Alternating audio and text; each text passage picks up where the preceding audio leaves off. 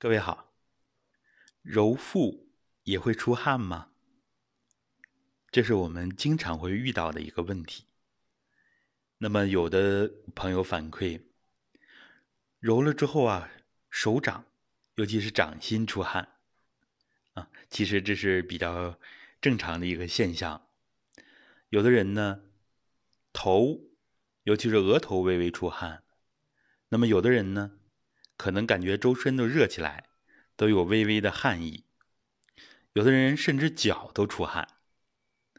那么我们综合这些现象，就能知道，按照我们标准的揉腹来练习，非常放松。